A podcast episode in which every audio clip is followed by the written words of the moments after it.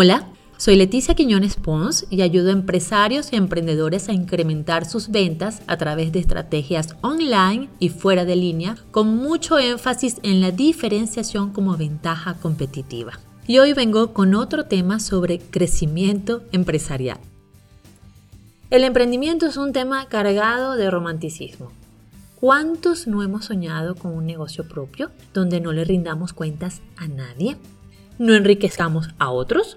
O que no nos controlen el horario las vacaciones o nos pidan hacer cosas que odiamos. Algún día tendré mi propio negocio. ¡Wow! Qué sabroso se siente soñarlo y mucho más lograrlo. Y aunque este artículo está lejos de echar por el suelo la magia de este pensamiento, sí quiero ser un poco más realista acerca de la decisión de emprender. Si no lo haces desde el principio con una mentalidad de empresario.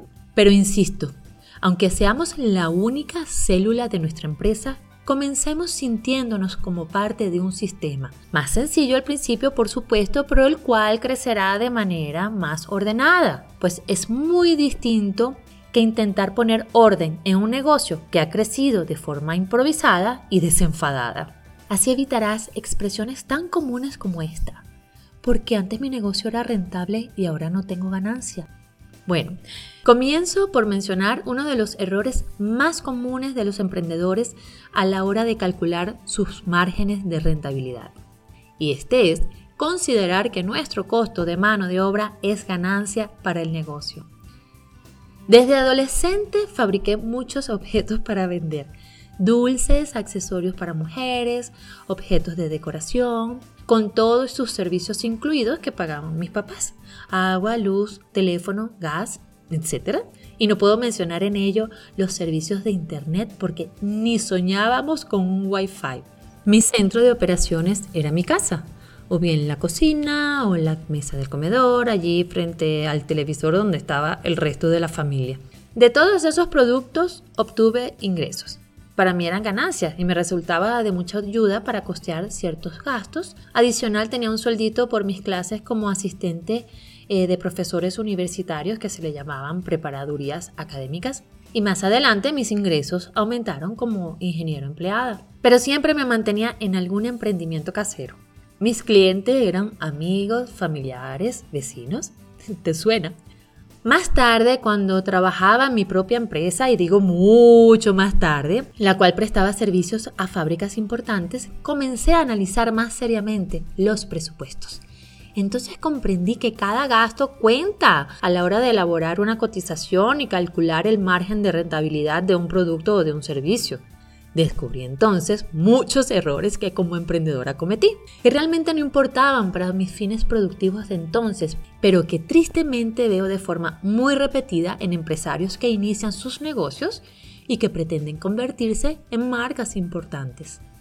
Con el fin de comenzar a forjar mentalidad empresarial desde nuestros inicios, quiero ponerte un panorama muy distinto al de la universitaria que quería cubrir sus gastos antes de convertirse en empleada. Esa, por cierto, era mi principal aspiración para entonces, pero ha pasado mucho tiempo y, mis anhelos cambiaron notablemente por eso es que estoy aquí.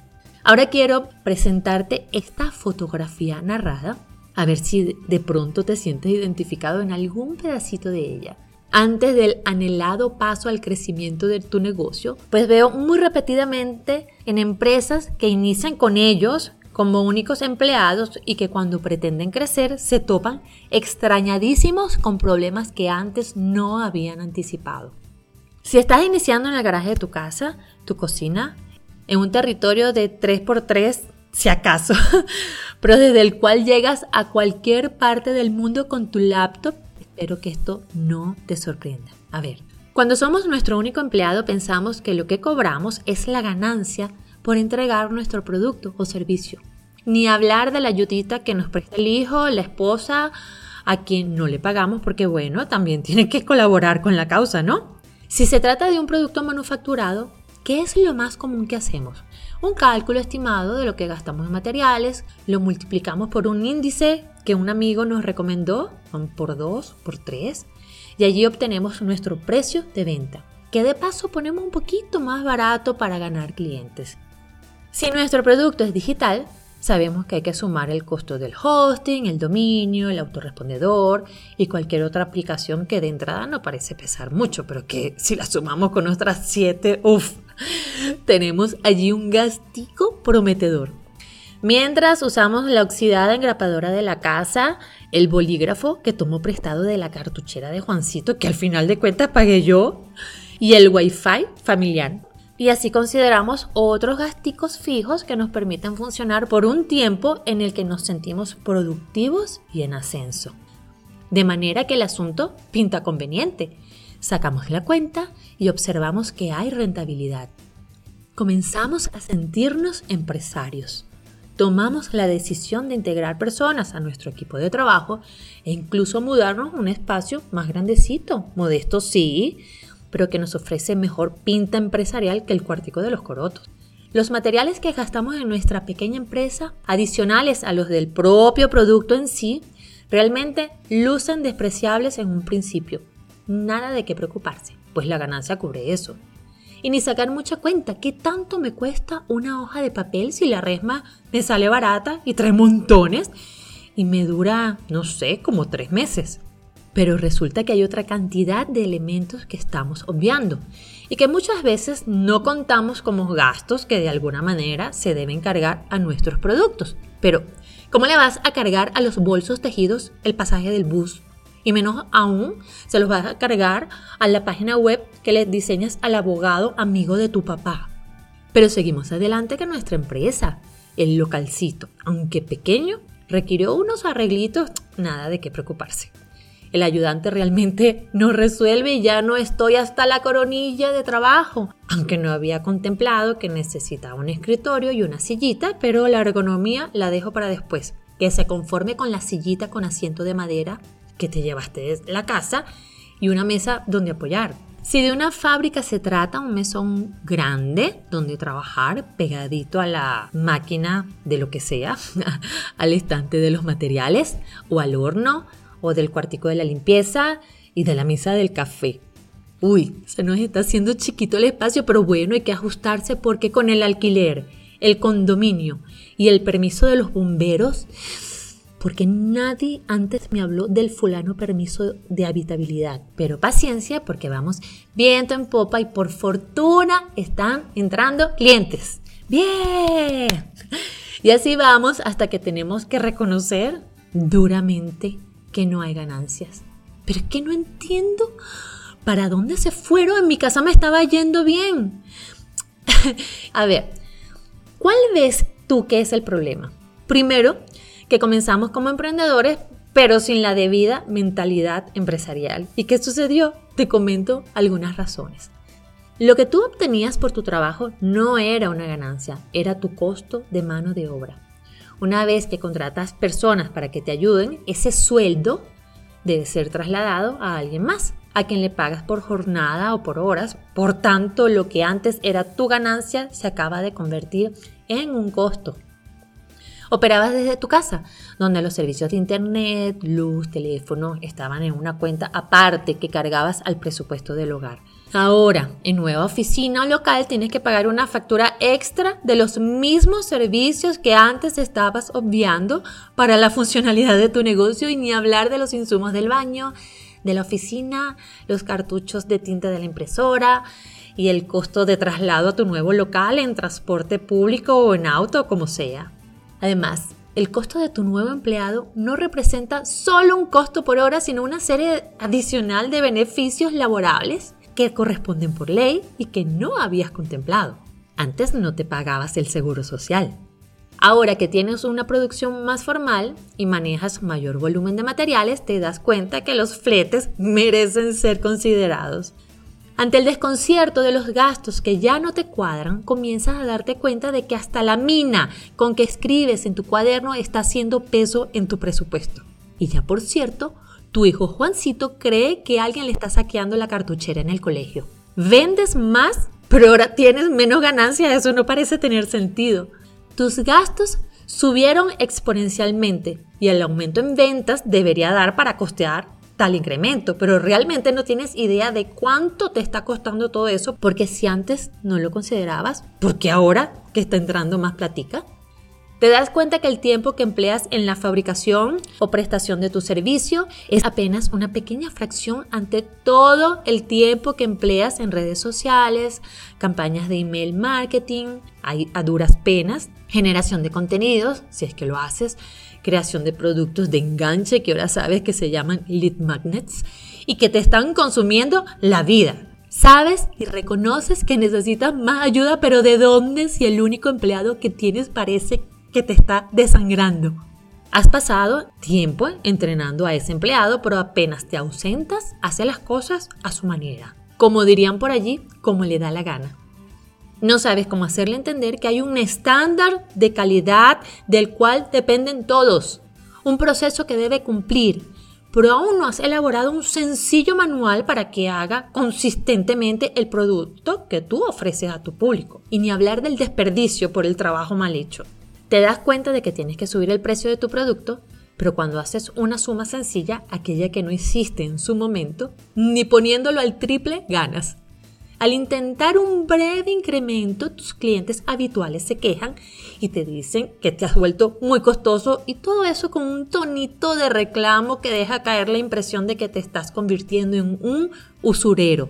Te llamaron por teléfono pero nadie en la oficina maneja tu guion para encantar clientes y la verdad es que solo tú tienes claro aquello de atención prioritaria. A los días te encuentras con la persona de quien estás esperando la confirmación desde hace meses para el trabajo aquel y te dice que te llamó por teléfono y le contestaron de forma tan poco profesional que pensó que se había equivocado del número y no le quedó más remedio debido a que era urgente que llamar a tu competidor que estaba atento al bate. Ni hablar del mail de respuesta a la solicitud de cotización minado de errores ortográficos que tú no escribiste, pero que te hizo quedar muy mal. Te dicen, por cierto, que habemos se escribe con B alta y que la despedida beso mi reina no es adecuado para un documento laboral. Aún así, sigues creciendo, porque el boca a boca de tus clientes habituales ha funcionado, pero justo esos fieles te comienzan a decir cosas como, claro, apenas viste que te estaba yendo bien y ya quieres robarme. El panorama ha cambiado. Sabes que tu competencia está rondándote. Sus precios son notablemente menores a los tuyos porque estuviste haciendo un estudio de mercado. Pero, ¿cómo hace para vender ese precio si apenas tú cubres costos? Hablas de una competencia desleal. Mm, ya te lo habían dicho antes, pero creías que eso no existía. ¿Cómo hace para vender a ese precio? Te tienta a bajar los tuyos, pero y eso requerirá ciertos sacrificios de calidad. O es eso, o tendrás que cerrar y cedes a la tentación. Usas recursos más baratos, rogando que no lo noten, reduces ciertos costos del servicio como medida desesperada y ya no eres tan puntual como antes, porque el tiempo es que no te alcanza. Y de pronto estás allí, batiéndote con la competencia, prestando un servicio más pobre, acumulando deudas, esperando ganar al menos para pagar el alquiler y pensando que más ganabas cuando eras tú solito en el pedacito de tu casa. Antes, cuando eras pequeño, no le hacías mucho caso al desperdicio, pero ahora que la producción aumentó, te das cuenta que botar los sobrantes es una pérdida de plata. Algo tienes que hacer con eso. Que los rollos de papel que tragan polvo en el depósito representan dinero perdido. Suda frío cuando ves que tu empleado usa una hoja nueva, blanca, inmaculada para sacar la copia de su cédula de identidad. ¿Pero qué que se ha creído? Comienzas a medir las horas productivas y te das cuenta de que si el muchacho pasa 10 minutos tomando café, representan al mes 3.33 horas de trabajo, con lo cual podría hacer más piezas, más campañas, más llamadas a cliente, contenido de blog o lo que sea necesario para mantener la empresa a flote. Y de pronto te ves persiguiéndolo y midiendo su tiempo de trabajo con cronómetro y hasta cuánto tarda haciendo pipí. Eliminas el café que de paso es un costo y no le aporta nada al producto. Que tome café en su casa. Un cliente te ha enviado una orden de compra, te emocionas, pero de pronto te das cuenta que no has actualizado tu hoja de precios y sabes que si vendes a ese precio tendrás que cerrar. De nuevo le llamas muy gentilmente para aclarar el nuevo ajuste y desde el otro lado de la línea te dice, lo siento, pero a ese precio tendré que comprarle otro, estás fuera de mercado. ¿Fuera de mercado? ¿O es que crees que soy beneficencia para trabajar gratis? Todos ganan, el del alquiler del local, los de las plataformas digitales, el muchacho que tiene cinco minutos chateando con el teléfono, todos menos tú. Mientras el estrés te mata, en casa se quejan por tus ausencias, el día no te alcanza y ahora tienes que sumarle las horas en medio del tráfico. Necesitas ropa nueva para trabajar porque la ropa cómoda que usabas antes ya no es adecuada y no da aspecto de empresario exitoso y ya no puedes más. Ay, esto de ser un emprendedor, empresario es un... En fin. Desde la estructura más pequeña de tu negocio, comienza a tejer tu mentalidad de empresario y crece de manera controlada para no sucumbir en el intento. ¿Quieres que te ayude? Soy Leticia Quiñones Pons, tu aliada en el crecimiento de tu negocio para crear estrategias online y fuera de línea a favor de tu crecimiento empresarial y generación de ventas. Que todo este crecimiento no te agarre desprevenido. Yo te ayudo. Mira en la descripción las maneras de contactar conmigo o dirígete a mi página www.leticiaquinonespons.com y te aseguro que voy a ser tu gran aliada empresarial. Un abrazo.